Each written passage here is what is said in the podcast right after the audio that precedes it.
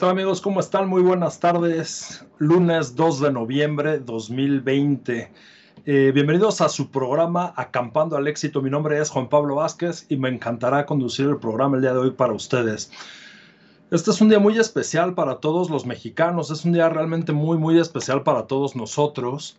Eh, pues estas fechas celebramos el Día de los Muertos en México y pues el día de hoy eh, no podíamos, en, Acampando al Éxito, no podíamos dejar de hacer un homenaje a este, a este gran día, a esta gran celebración eh, que vivimos. Y pues es parte de, un, de una eh, cadena, pues, como tal, que tenemos, eh, o, continuamos, pues, con una parte de una buena cadena que tenemos de buena comida, de buenas fiestas. Comenzamos en, en septiembre con, con, nuestra independencia. Posteriormente viene ahorita, eh, pues, Día de Muertos, como tal, el Día de la Revolución. Finalizamos con todas las, las fechas decembrinas y pues se nos fue el año ya a una velocidad realmente pues trepidante, realmente eh, grande, una, una, gran velocidad como ha pasado el año. Eh, ya estamos en 2 de noviembre. Y pues bueno, antes de comenzar propiamente con el programa, eh, el programa del día de hoy es Día de Muertos justamente y es esta, esta parte en la que hacemos este homenaje a, a este Día de Muertos. Eh, pero antes de, empezar con el programa, me gustaría comentarles cuáles son nuestras redes, donde pueden seguirnos. Eh, si ya lo hacen, muchísimas gracias. Esperamos sus comentarios durante todo el programa o en los distintos programas. Eh, nosotros, como saben, pues les damos muchísimo valor. Todos nuestros programas están normalmente aportando, aportan pues muchos temas en distintos, en distintos rubros. Eh, acabamos ahorita de escuchar un, gran programa con, con, Blanquita, con Blanca Gil, extraordinario programa, me encantó. Entonces, les, los invito a que siempre nos escuchen, a que estén presentes. Nos pueden escuchar a través de nuestra página, que es www.calderoradio.com, en nuestras redes sociales, Facebook, Twitter e Instagram, como caldero.radio. Desde hace ya algunos meses estamos también en YouTube, en Spotify y tenemos la aplicación de Caldero Radio para que todos nuestros podcasts los puedan escuchar.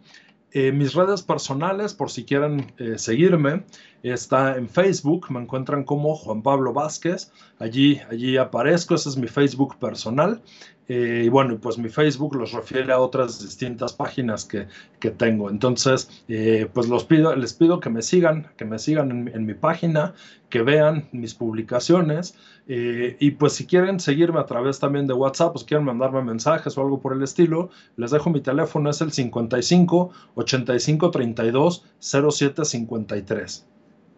Y pues bueno, como les habíamos, como les había comentado, pues el programa de hoy es Día de Muertos y cuál es la relación cercanos al final del programa vamos a ver cuál es la relación que tiene el Día de Muertos con la naturaleza. ¿A poco puede haber una relación entre la naturaleza y el Día de Muertos? Por supuesto que sí, hay varias relaciones bien interesantes.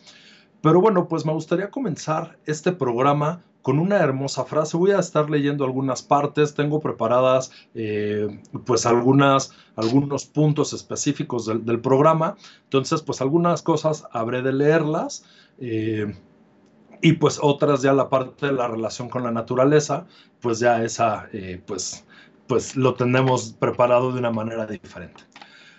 Entonces, bueno, me gustaría preguntarte, ¿te has preguntado por qué se celebra el Día de los Muertos? Esta celebración mexicana nos recuerda cuán finitos somos. No obstante, también nos enseña que la muerte es parte de la vida y debemos festejarla. Debemos festejar ambas, la vida y la muerte, no solamente la vida, eh, la, la muerte como tal desde el punto de vista de la espiritualidad, pues es un paso, es un portal a una nueva dimensión, a una nueva, a un nuevo plano, a trascender en un distinto plano, en, un distinto punto.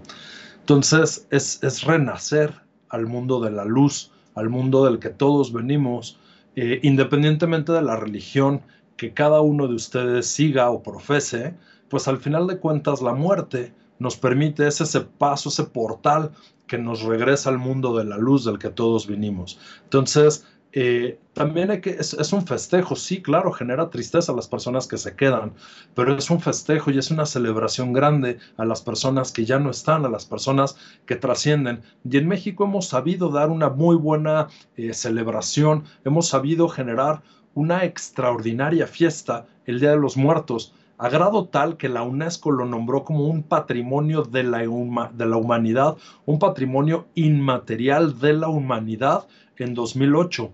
Las fiestas, todos los distintos lugares que tenemos en México, en todos los distintos pueblos, eh, las distintas celebraciones que tenemos relacionadas al Día de los Muertos. Aquí cerca de la Ciudad de México, en el Estado de México al sur tenemos varios lugares. Eh, Mixquic, por ejemplo, es una zona eh, que el Panteón de Mixquic ha sido eh, fotografiado y ha sido mostrado por millones de personas y visitado por millones de personas y es uno de los puntos tradicionales típicos que tenemos en el país para esta celebración del Día de Muertos. Y entonces, pues bueno, me gustaría comenzar diciéndoles cuál es la historia, cuál es la historia, cuándo empieza, eh, eh, cuándo empieza el Día de, Muertos. Entonces, pues el Día de Muertos es una celebración doble, es una celebración doble que se junta con las celebraciones que tenían en Europa, los, en el catolicismo europeo, más o menos para el inicio del, del milenio pasado, para el año 1000, 1008, eh, se lleva a cabo como tal una celebración que era la celebración del Día de los Fieles Difuntos. Y esto dice que básicamente es el sustento de esta fiesta, es la doctrina de que las almas que al salir del cuerpo no están cabalmente puras de pecados. Eh, por ello, los creyentes pueden ayudarles con las oraciones, la limosna y sobre todo la misa, llevar a cabo como tal el proceso de la misa. Y esto, bueno, lo manejamos desde el punto de vista eh, pues católico y los católicos han, han hecho esta, esta fiesta. Las primeras diócesis en adoptar el ritual fue la Lieja bajo el obispo de en el año 1008. 1008, estamos hablando de hace muchísimos años, hace un milenio, pues. Luego se halla en, el, eh, en San Protradio de Besañón, el obispo eh, Otrico en el año 1120 la introdujo en Milán. Entonces, como ven, es una fiesta que se introduce al catolicismo, la introduce en distintas regiones eh, en Europa. Y al final de cuentas, cuando viene la, la conquista hace 500 años, pues es una tradición que los sacerdotes de aquella época buscan la manera de evangelizar. Sin embargo, tenemos una función, una celebración prehispánica.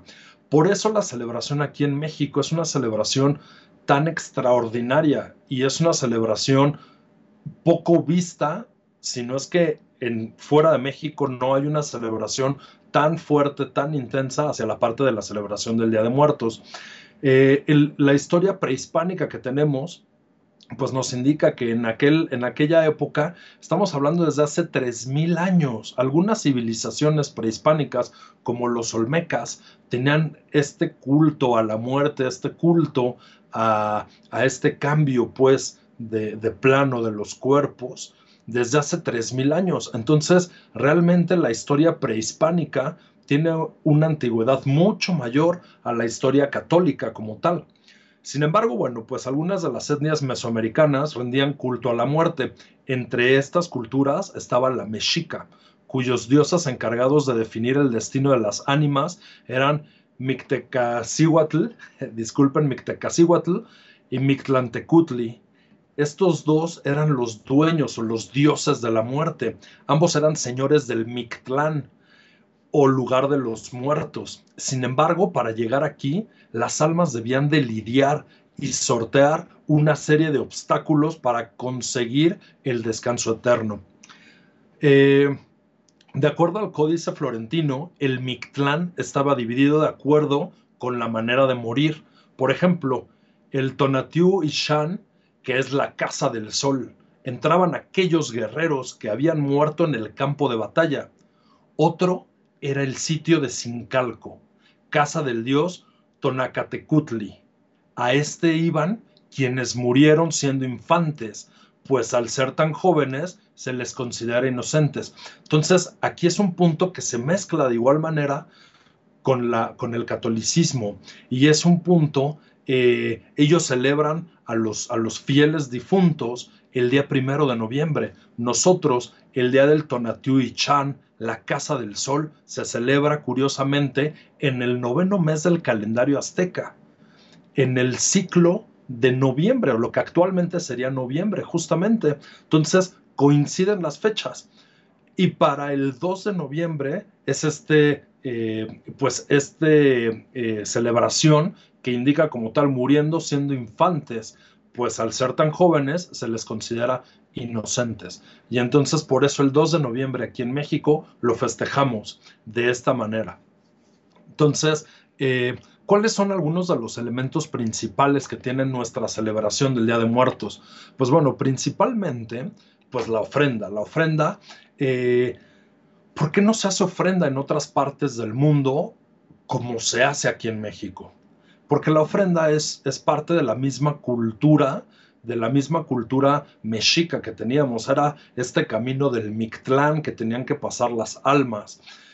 Y no ha cambiado mucho de aquella época a la época actual. En aquella época se utilizaban cuatro elementos básicos. Eh, ha cambiado actualmente, pues ha venido esta fusión de, al, hacer el proceso de la evangelización. Eh, se lleva a cabo como tal esta cultura o este cambio o esta interacción o esta integración de la cultura eh, católica y de la cultura prehispánica. En las ofrendas, quiero decirles amigos míos, las ofrendas de Día de Muertos son altares de origen prehispánico, como les comento. Estos eran dedicados a distintas deidades y se colocaban en fechas diferentes. Sin embargo, la del Señor de los Muertos, Mictlantecutli, se celebraba el mes que ahora conocemos como noviembre y se celebraba durante todo el mes, no solamente, o sea, el día propiamente de, muertos, pues se celebraba así, era el primero y el 2 de noviembre, como lo habíamos mencionado antes. Sin embargo, estas ofrendas quedaban puestas durante todo el mes y se celebraban estas ofrendas.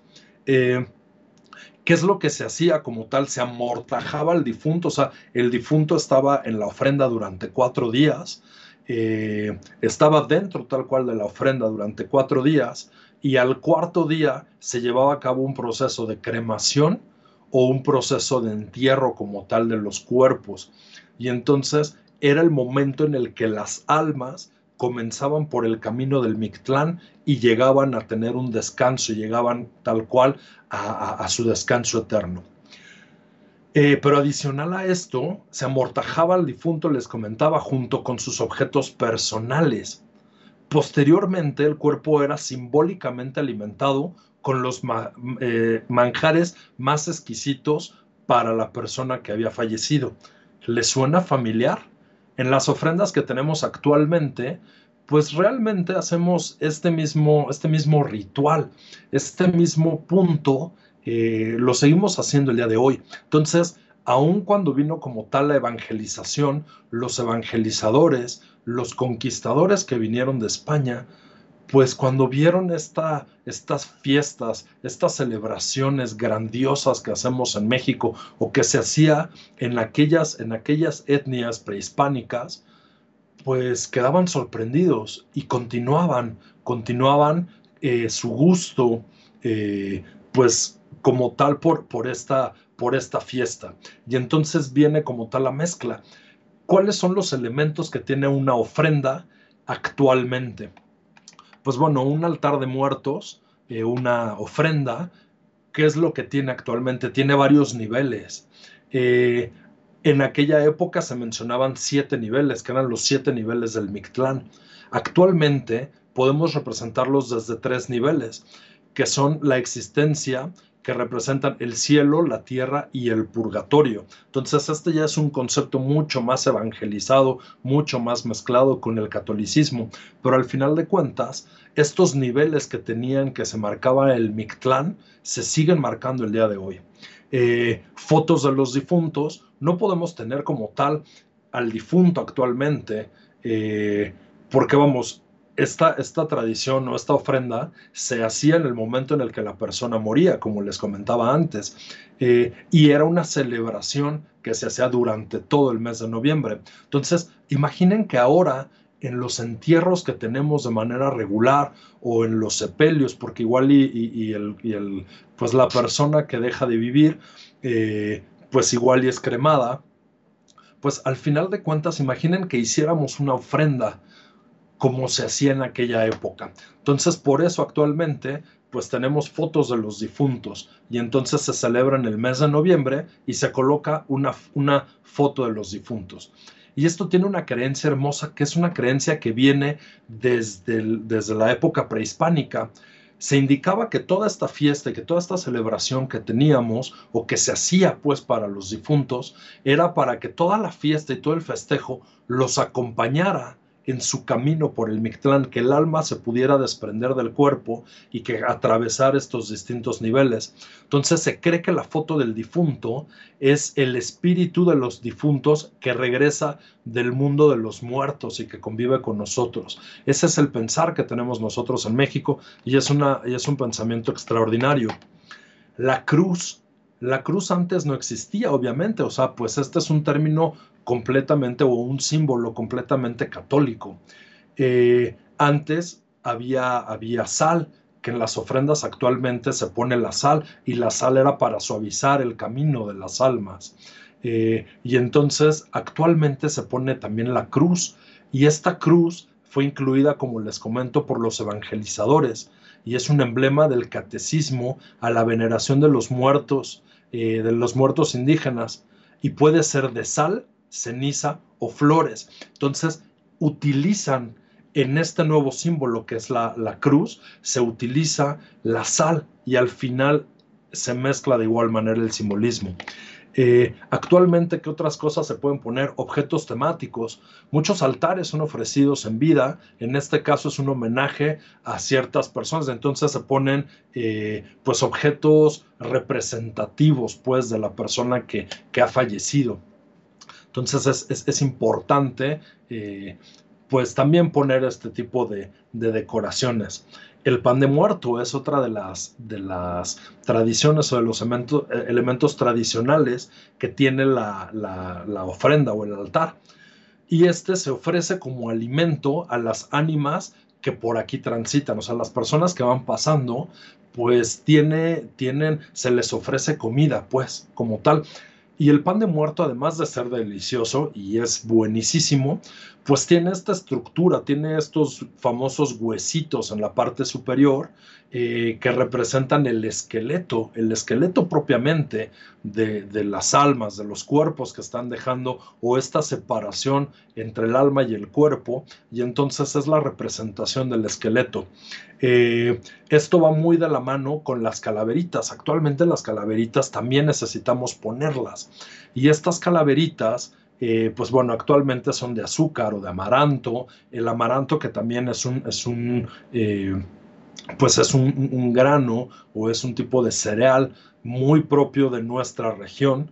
Eh, y además puede ser también de chocolate y esto bueno pues ha, ido cambiando sin embargo en época prehispánica sí se ponían propiamente esqueletos sí se ponían propiamente estas calaveritas de huesos pues tal cual o sea era un, un cráneo puesto tal cual ¿no? y pues bueno al final pues nos representa, eh, nos representa también esta parte. El cempasúchitl, que es la flor de las 20 hojas. Esto es el nombre náhuatl o el significado en náhuatl, la flor de las 20 hojas. Y esta como tal eh, se utiliza debido al aroma que tiene. No sé si ustedes se han fijado cuando ustedes han puesto algún altar, el aroma muy específico que tiene el cempasúchitl. Es un aroma es una fragancia dulce, es una fragancia eh, amable al olfato y por su aroma sirve de guía para los espíritus en este mundo. Eh, ¿Qué otro tipo de, elementos necesitamos? Obviamente, el festín como tal, la comida, los platillos, la bebida, la botana o fruta, eh, de acuerdo a las preferencias que haya tenido el difunto. ¿Por qué? Porque al final de cuentas estamos invitando al espíritu de la persona que ya nos dejó a tener esta fiesta, a tener esta celebración y así acompañar su alma por todo el camino del Ictlán para que pueda llegar a tener el descanso eterno. Y esta mezcla como tal pues viene con el proceso, se respeta durante el proceso de la evangelización y continúa hasta nuestras fechas. El papel picado esto ya es algo mucho más actual y esto representa la alegría del encuentro con los difuntos. Entonces, realmente hay muchos colores que tenemos como tal y que nos caracterizan como raza. El rosa mexicano, eh, muchos colores fosforescentes. Realmente somos un pueblo muy colorido y entonces necesita tener mucho color estas ofrendas porque al final estamos celebrando que esta alma está llegando a su descanso eterno. Entonces, es una... Eh, es una estructura bien bonita la que tenían los, los aztecas con relación a este punto. ¿Qué otra cosa actualmente hay y que se ponía antes? Las velas y las veladoras. Eh, estas luces, esta representación de luces que se tenía antes y que se tiene actualmente, es como tal la luz que guía en este mundo. Eh, las moradas significan el duelo, las blancas significan pureza, con las veladoras se pueden hacer un sendero para llegar al altar. Estos colores como tal fue algo que se utilizó a través de la evangelización.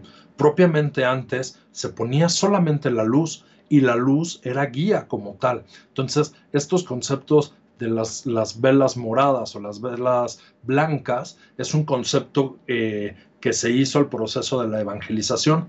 Y el copal, el copal que es definitivamente un tipo de aroma eh, completamente prehispánico y en todos los distintos rituales y ceremonias prehispánicas está presente el copal y el catolicismo también tiene un aroma muy típico que es el incienso. Y entonces hay altares en los que se ponen inciensos o que se ponen esta olla con el copal. Y el copal es el elemento prehispánico que limpia y purifica las energías del lugar. Al día de hoy muchos elementos o muchos eh, pues tal cual, eh, pues de estos elementos como tal de la, ofrenda o estos símbolos, perdón, esa era la palabra que buscaba, estos símbolos los seguimos teniendo y sigue teniendo esa gran fuerza. ¿Cuál es otro de los elementos típicos que tenemos en nuestra celebración, en nuestra celebración de Día de Muertos? La Catrina. La Catrina, y es otro concepto bien mexicano que nació muchos años después la ofrenda como tal ya vimos que tenía esta mezcla evangelizada como tal o del catolicismo con el origen prehispánico. La Catrina fue hecha por José Guadalupe Posada, uno de los muralistas más grandes que México ha tenido a inicios del siglo XX. Y él tenía una frase extraordinaria que dice, la muerte es democrática, ya que a fin de cuentas, güera, morena, rica o pobre, toda la gente acaba siendo calavera. Y esta era una frase con la que él lo hacía y él en distintos periódicos revolucionarios y distintos periódicos que generaban este movimiento, eh, pues él, él hacía esta burla y dice que empieza durante los gobiernos de Benito Juárez, Sebastián Lerdo de Tejada y Porfirio Díaz.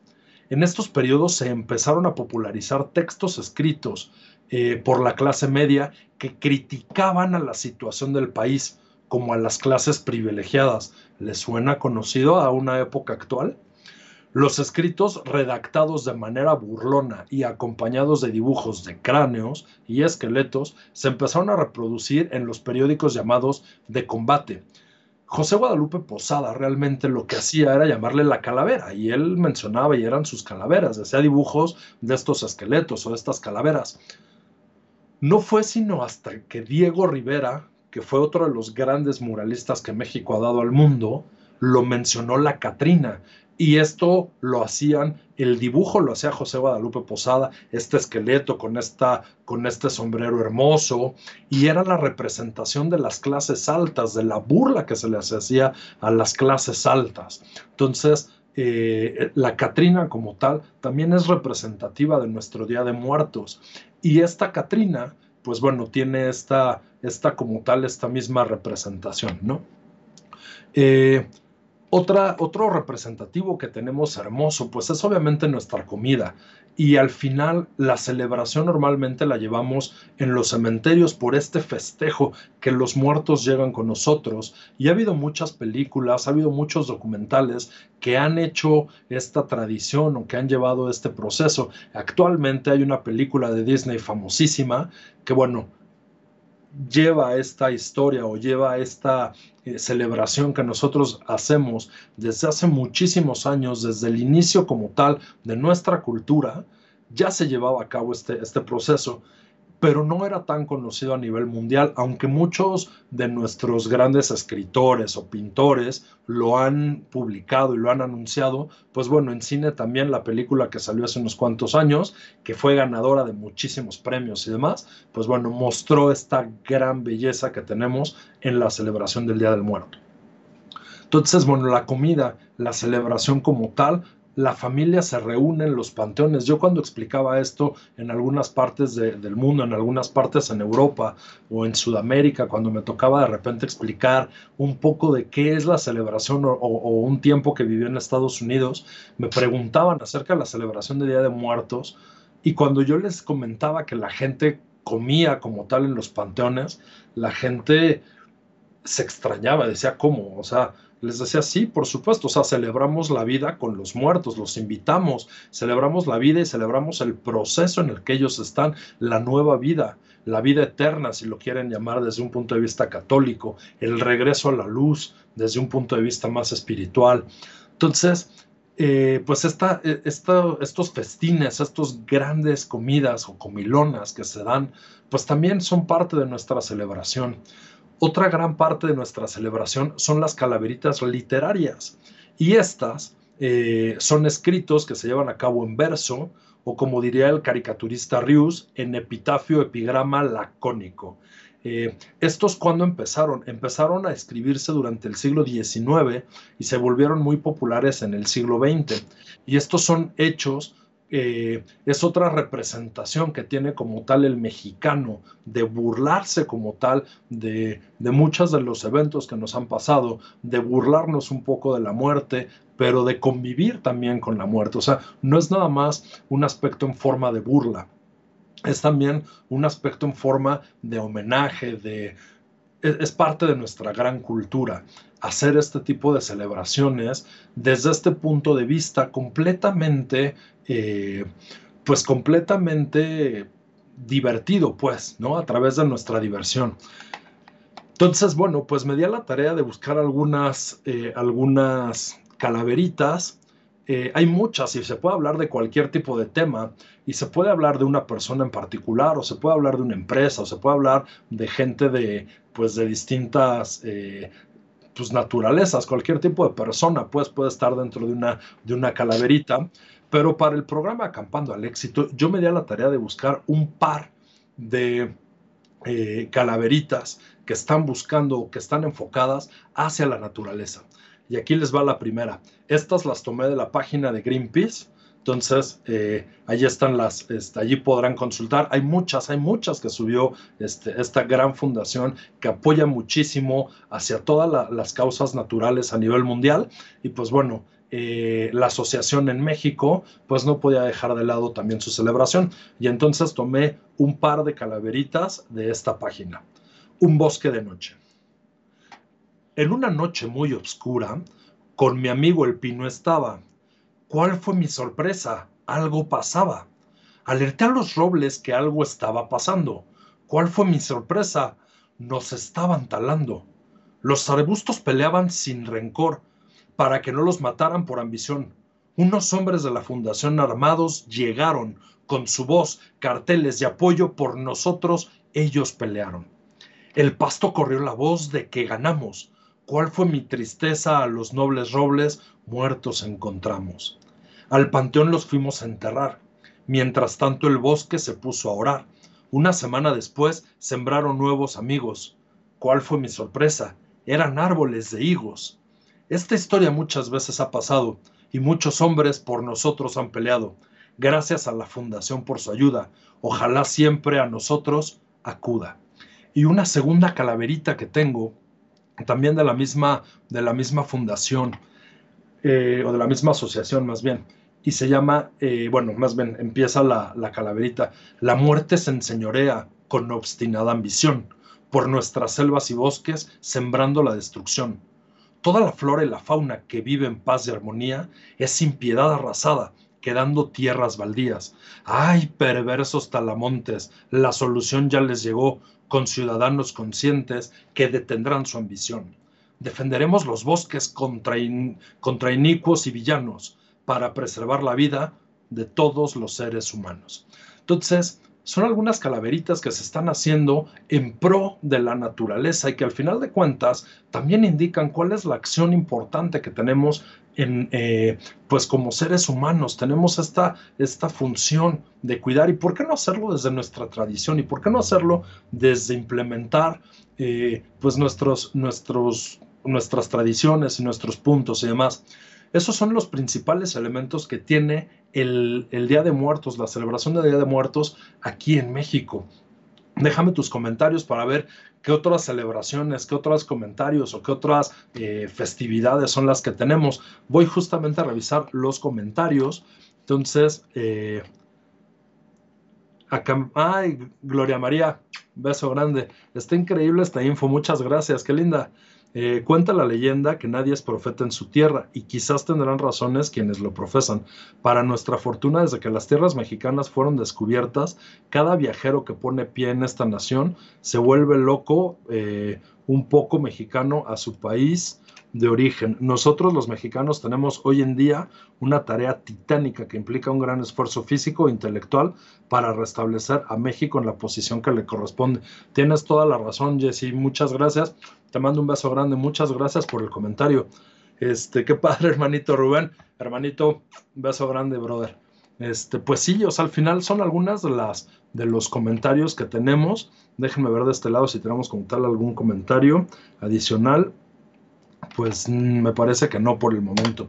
Entonces me gustaría comentarles cuál es la relación que tiene, eh, que tiene el Día de Muertos con la naturaleza. ¿A poco se puede relacionar? Por supuesto que sí. Primero que nada, nosotros venimos de la naturaleza, nosotros somos parte de la naturaleza, nosotros estamos dentro de este círculo de la naturaleza y la naturaleza en su magnánima enseñanza en su magnánimo ejemplo, siempre nos da algo que aprender. ¿Y cómo podemos relacionar el Día de Muertos con la naturaleza? Primero que nada, es un ciclo. Es un ciclo y es un ciclo que se repite y que se repite todo el tiempo. ¿Dónde podemos ver este tipo de ciclos en, la naturaleza? Y los vemos año con año en el cambio de estaciones. Al final de cuentas, eh, pues cuando empieza la primavera, empieza la vida, comienza, eh, pues en todas las, distintos eh, climas, la primavera es llegada de la vida, es el, momento en el que la tierra como tal, pues regresa a su momento, em, a, dejar el momento de, de frío, y empieza un cambio de temperatura y empieza a tener una situación propiamente de la vida. ¿No le suena esto como el nacimiento de un niño? El niño está en una determinada temperatura, hay un cambio de temperatura y comienza la vida cuando nace. Sin embargo, cuando muere también pasa exactamente lo mismo. Hay un cambio de temperatura, los cuerpos que, que fallecen tienen un cambio de temperatura y entran a una nueva vida. Entonces, es un ciclo que se repite. Cuando llega el verano, llegan las lluvias, llega el agua y llega el cambio de clima y llega con toda la fuerza en todas las partes del mundo. En todas las partes del mundo, el verano genera una, una, un, retomar de la vida o un crecimiento de la vida. Sin embargo, en algún punto, la vida empieza a terminarse. En, el mejor de los ser humano es en el momento de la vejez y en el otoño. Las hojas fuertes que habían nacido en primavera, eh, los frutos que habían dado en verano, pues esas hojas empiezan a secarse y empiezan poco a poco. Y entonces esta caída de las hojas va generando entrada en el invierno. Pero el invierno no es la muerte de la vida, es otro, es otro paso de la vida, es otro proceso enorme que tiene la vida. Y al final vuelve a estar, vuelve a haber primavera. Entonces, es un ciclo que se repite. Entonces, el Día de Muertos es una celebración que se repite y que al final de cuentas estamos celebrando todos los años, invitamos a los espíritus, invitamos a las personas que ya nos dejaron a que estén con nosotros. Entonces ahí tenemos una relación importante. ¿Qué otra parte tenemos o qué otro, otro gran aprendizaje nos enseña la naturaleza con relación al Día de Muertos? La muerte es un proceso de la vida. Al final de cuentas, no dejamos de ser, ya lo decía bien eh, Lavoisier, Lavoisier, este gran químico del siglo XVIII, decía que la materia no se crea ni se destruye, solo se transforma. Y entonces realmente eso es lo que nos pasa también a nosotros. Somos materia y esta materia se transforma. Y también lo decía Einstein a inicios del siglo XX, la energía no se crea ni se destruye, solo se transforma. Y entonces nuestra alma se libera del cuerpo y continúa en su flujo. Entonces, incluso en las leyes químicas, incluso dentro de las leyes universales, de las leyes naturales, la muerte es un proceso de la vida. Y entonces es bien importante celebrar ambas, celebrar la muerte, pero también celebrar la vida, porque al final de cuentas, esa persona que murió, pues tuvo una gran vida, y entonces celebremos esa vida y al momento de morir, esa persona está entrando a una nueva vida, a una nueva vida eterna, a una vida en el, mundo de la luz. Entonces es importante celebrar también de igual manera la muerte. Eh, otro proceso que nos enseña el Día de Muertos con relación a la naturaleza, otra relación que tenemos, es estos procesos de dejar ir, permitirnos dejar que las cosas fluyan, dejar eh, no tener un apego. Duele, cuesta trabajo muchas veces y claro, por supuesto, todos nosotros hemos tenido gente muy querida, muy amada, que se ha ido, pero al final de cuentas, pues es un, es un paso bien importante el dejarlos ir. Y al final de cuentas, la naturaleza es un gran ejemplo de cómo no se desarrolla como tal un apego, de cómo no se desarrolle, cómo la naturaleza deja ir. Se necesita la muerte para generar la vida, se necesita la vida para generar la muerte. Volvemos al proceso del ciclo, es un ciclo. Y se necesita propiamente que un, veámoslo en, la alimentación como tal, en, el, en los ciclos de alimentación, tiene que morir una planta tiene que ser digerida por un, por un herbívoro para que le dé vida al herbívoro. Ese herbívoro tiene que morir y tiene que ser comido por un carnívoro para poderlo alimentar y para poderlo hacer crecer. Ese carnívoro tendrá en algún punto que morir y vendrán los carroñeros o vendrán otro tipo de animales que acabarán con ese cuerpo y entonces necesitan de ese cuerpo para continuar viviendo.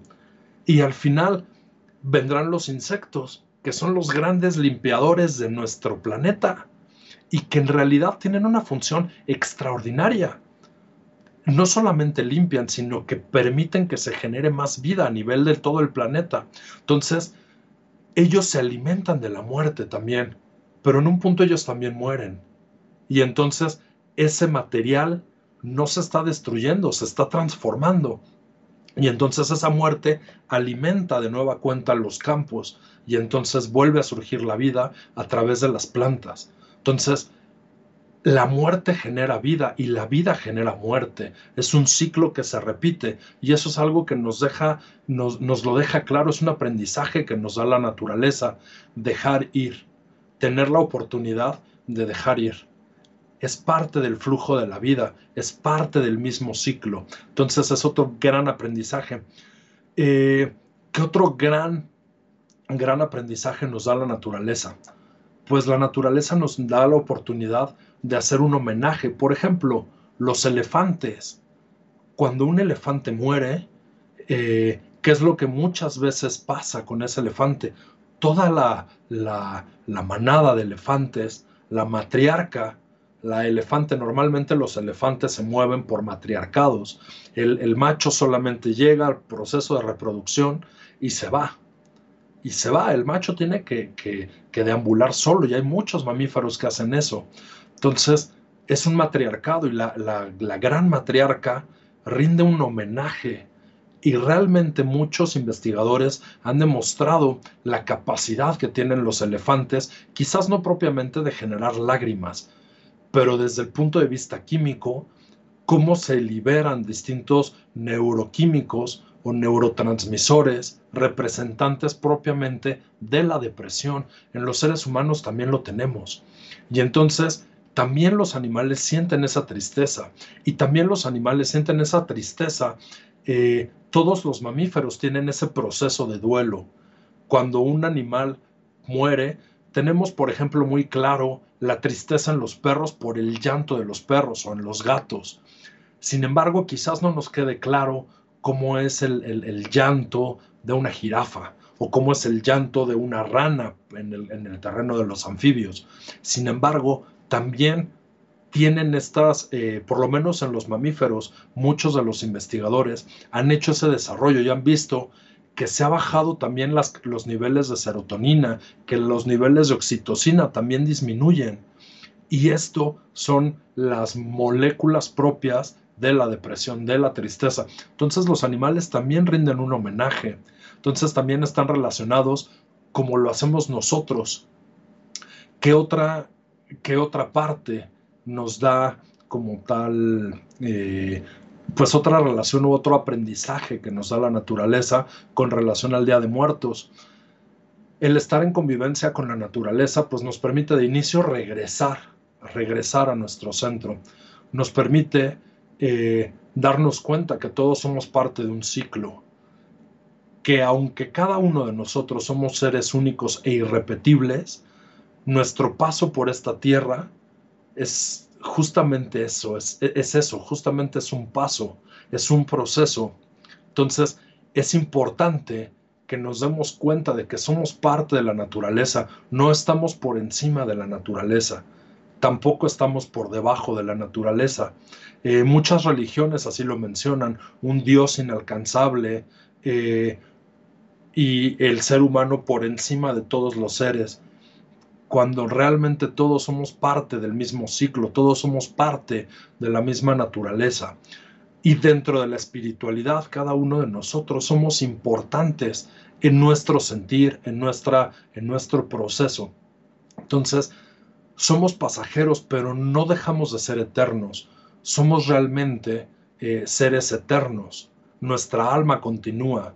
Y entonces eh, el vivir un día de muertos, llevarlo al terreno de la naturaleza, nos permite regresar al centro, nos permite saber que somos parte de la misma naturaleza. ¿Por qué creen que mucha gente cuando va, y lo hemos platicado en muchas ocasiones aquí en el programa, amigos míos, la gente cuando va a un bosque o la gente cuando va a una playa o la gente cuando va a distintos puntos de la misma naturaleza, cuando entran en contacto con la naturaleza, ¿por qué la relación entre otras personas es más sencilla? ¿Por qué el entendimiento de muchos procesos es más sencillo? ¿Por qué en automático generamos un nivel de desestrés? Porque estamos regresando a nuestro centro, porque estamos regresando a darnos cuenta de que somos parte de la naturaleza. Y entonces, amigos míos, este día como tal de los muertos nos permite vivir ese ciclo, nos permite decir, soy parte de la naturaleza y entonces tenemos una responsabilidad gigantesca de cuidar la naturaleza, de proteger la naturaleza, de proteger lo que estamos haciendo. Tenemos una responsabilidad enorme de cuidar y así como le rendimos tributo y como hacemos un homenaje y como disfrutamos de los festejos del Día de Muerto, deberíamos de festejar también el momento en el que llevamos a cabo una reforestación y deberíamos de hacer un festejo también cuando una especie en peligro de extinción es salvada por los veterinarios o por los biólogos. Cuando este tipo de especies a nivel de cualquier tipo de, de especie, flora o fauna, cuando es salvada y cuando sale del peligro de la extinción, tenemos que hacer un, festejo porque al final es un, es un animal o es una especie vegetal continúa dentro de nuestro entorno. Entonces hay que celebrar esta parte y hay que proteger a la naturaleza. Entonces realmente estamos muy relacionados, como pueden verlo amigos míos, con esta, eh, con esta parte de la naturaleza. Y creo que realmente somos una sociedad que tenemos una gran cultura en este punto y que festejamos y que realmente disfrutamos de un día en el que ante muchas naciones se les llora. Hay otras, hay otras sociedades que también rinden este, este culto, no en una celebración como lo hacemos nosotros, pero que también se rinde culto a la vida y a la muerte. En varios países en, eh, en, en el lejano oriente y en el medio oriente se hacen también otro tipo de celebraciones y se hacen otro tipo de lutos, los lutos de luz, por ejemplo, que se llevan a cabo en el lejano oriente, en China o en Japón, que son los lutos de estar vestidos de blanco, porque es guiar al alma hacia el camino de la luz, lo mismo que hacían nuestros, nuestros aztecas, lo mismo que hacían este, esta guía hacia, hacia eh, por, a través de los niveles, de los siete niveles del Mictlán, es exactamente la misma, el mismo efecto el budismo que genera o que, o que da esta celebración de todas las distintas vidas y de todas las distintas evoluciones. Entonces, es otra parte en el que pues las, las distintas culturas nos demuestran que el proceso de la muerte es un proceso que continúa con la vida, es un ciclo que continúa y que no solamente comienza en el momento en el que el bebé nace y da sus primeros respiros y da sus primeros llantos. Es un proceso que viene de tiempo atrás. Y antes de que nosotros naciéramos, pues al final de cuentas, nacieron nuestros padres. Y antes de nuestros padres nacieron nuestros abuelos. Y al final la esencia de todos ellos continúa en nosotros y hacia nuestros hijos. Y en el momento en el que nosotros morimos, realmente dejamos como tal, trascendemos en nuestra descendencia. Y entonces ellos a su vez irán trascendiendo. Y entonces parte de la esencia que nosotros tenemos, parte de la esencia, y este es otro aprendizaje que nos da la naturaleza, parte de la esencia que tenemos continúa siempre en nosotros y continúa, ha venido desde las generaciones superiores y continuará hacia las generaciones inferiores, o más bien descendientes, las generaciones ascendientes de arriba y las generaciones descendientes hacia abajo, ¿no? Para hacer la, aclaración. Entonces, eh, es, es otro aprendizaje grande que tenemos y esto no es raro que se celebre en distintas partes del mundo. ¿Cómo es que antes de que los, los españoles llegaran a México o a tierras americanas, ¿Cómo es que nosotros, que nuestras etnias mesoamericanas, que los mexicas, que los mayas, que los olmecas, ya lo celebraban? Pues al final de cuentas es parte de que somos, que estamos dentro de un ciclo, que somos parte de la naturaleza. Y entonces realmente podemos festejar la vida y podemos festejar eh, pues estos momentos en los que tenemos la oportunidad de hacer este cambio de plano. ¿Qué les ha parecido hasta ahora el programa, mis amigos? Es un gran homenaje a este Día de los Muertos. Entonces, quiero ver si tenemos algunos comentarios adicionales. Eh, qué bonitas calaveritas, Tina Olivares. Muchísimas gracias. ¿Lo puedo compartir? Por favor, adelante. Comparte nuestro programa comparte las calaveritas. Eh, hay varias fundaciones, varias, varias fundaciones a nivel mundial que están súper enfocadas en el cuidado del medio ambiente.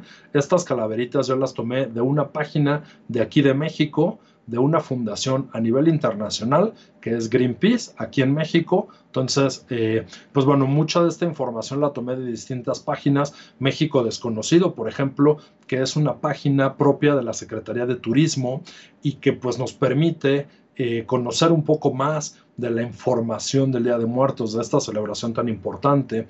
Y tomé también algunos eh, pues, puntos, alguna información del INBA, que es el Instituto Nacional de Bellas Artes, y ellos también hacen una investigación bien profunda y, pues distintas instituciones eh, y, centros de antropología tienen mucha cultura y tienen mucha, muchos datos bien específicos hermosísimas, ¿no? Entonces, los invito a todos, amigos míos, a que visiten nuestro país. Ahorita estamos desde, desde casa y entonces visiten nuestro país a través también de nuestras páginas, a través de nuestras secretarías.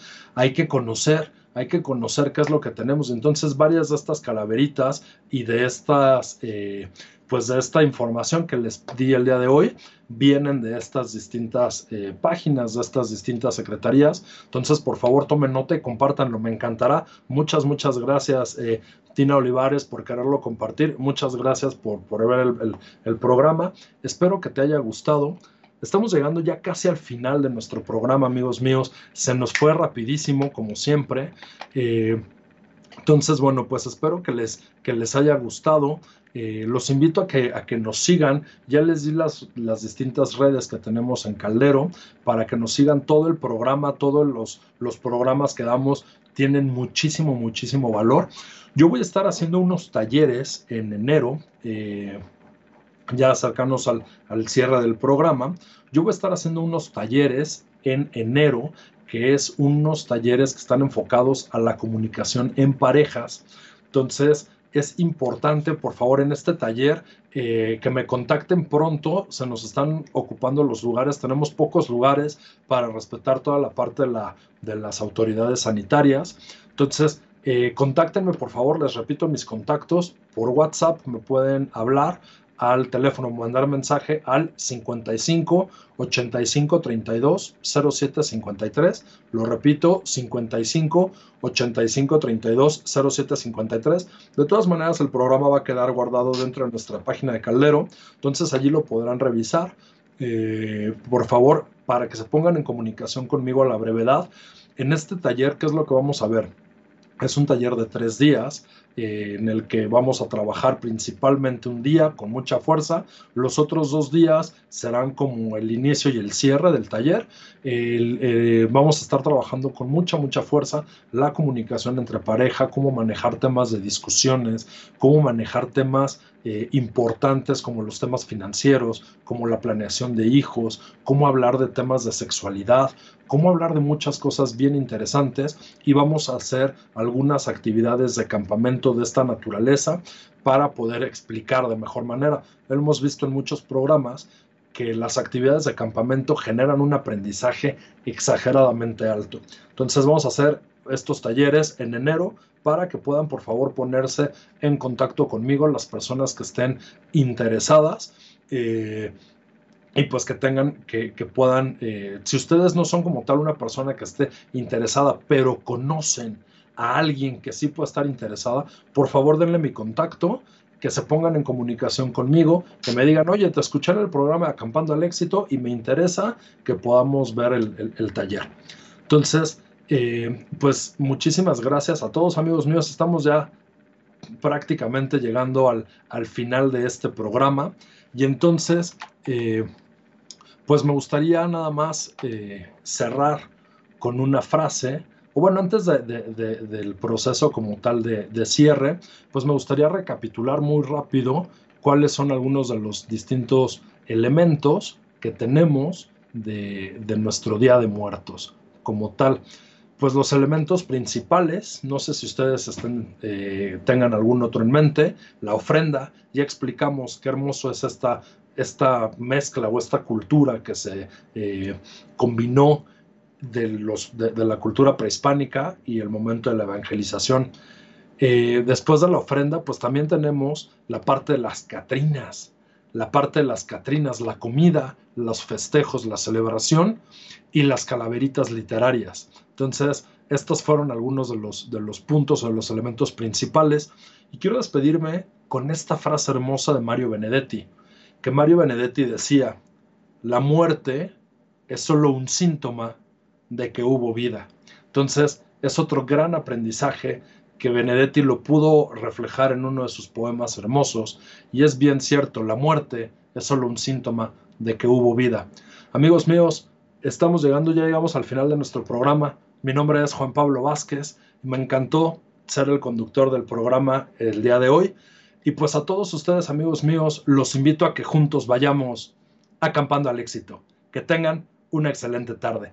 Hasta luego, amigos. Bye bye.